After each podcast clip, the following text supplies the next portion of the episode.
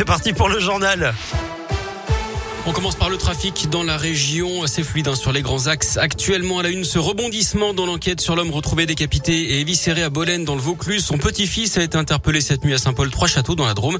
Cet homme de 37 ans qui souffre de troubles psychologiques est le principal suspect dans cette affaire. 250 000 foyers privés d'électricité, une circulation des trains perturbée notamment en Normandie après le passage de la tempête Aurore la nuit dernière.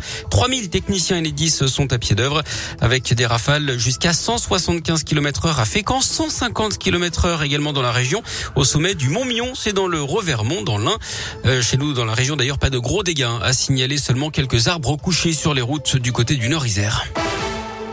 L'actu local à Clermont, c'est cet appel à témoins après le décès d'un cycliste de 77 ans mardi après-midi. Le septuagénaire est décédé suite à une collision avec une voiture. Les forces de l'ordre invitent les témoins de cet accident à les contacter pour déterminer les circonstances exactes du drame. Plus d'infos sur radioscoop.com. On reste à, à Clermont avec euh, un an de prison ferme pour l'homme qui avait insulté et agressé un infirmier le mois dernier aux urgences du CHU Montpied. Le prévenu d'une trentaine d'années souffre de troubles du comportement.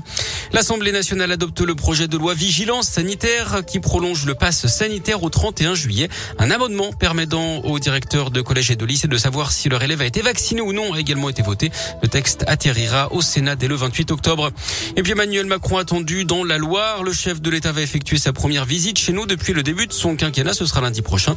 Le président de la République doit notamment décliner à Saint-Etienne son plan France 2030 présenté la semaine dernière. Une visite qu'il a confirmée à un député stéphanois hier.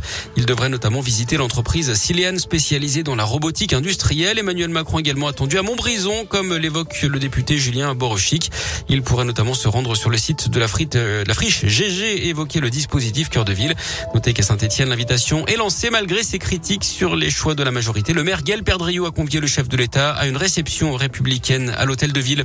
Musilac annonce les 20 premiers noms du festival 2022, l'édition des 20 ans avec des artistes Radioscoop en pagaille. Angèle, Benjamin Biolay, Attic, M, Tonzanaï ou encore Vianney. Et ce n'est pas fini en tout, près de 70 artistes sont attendus au lac du Bourget l'été prochain.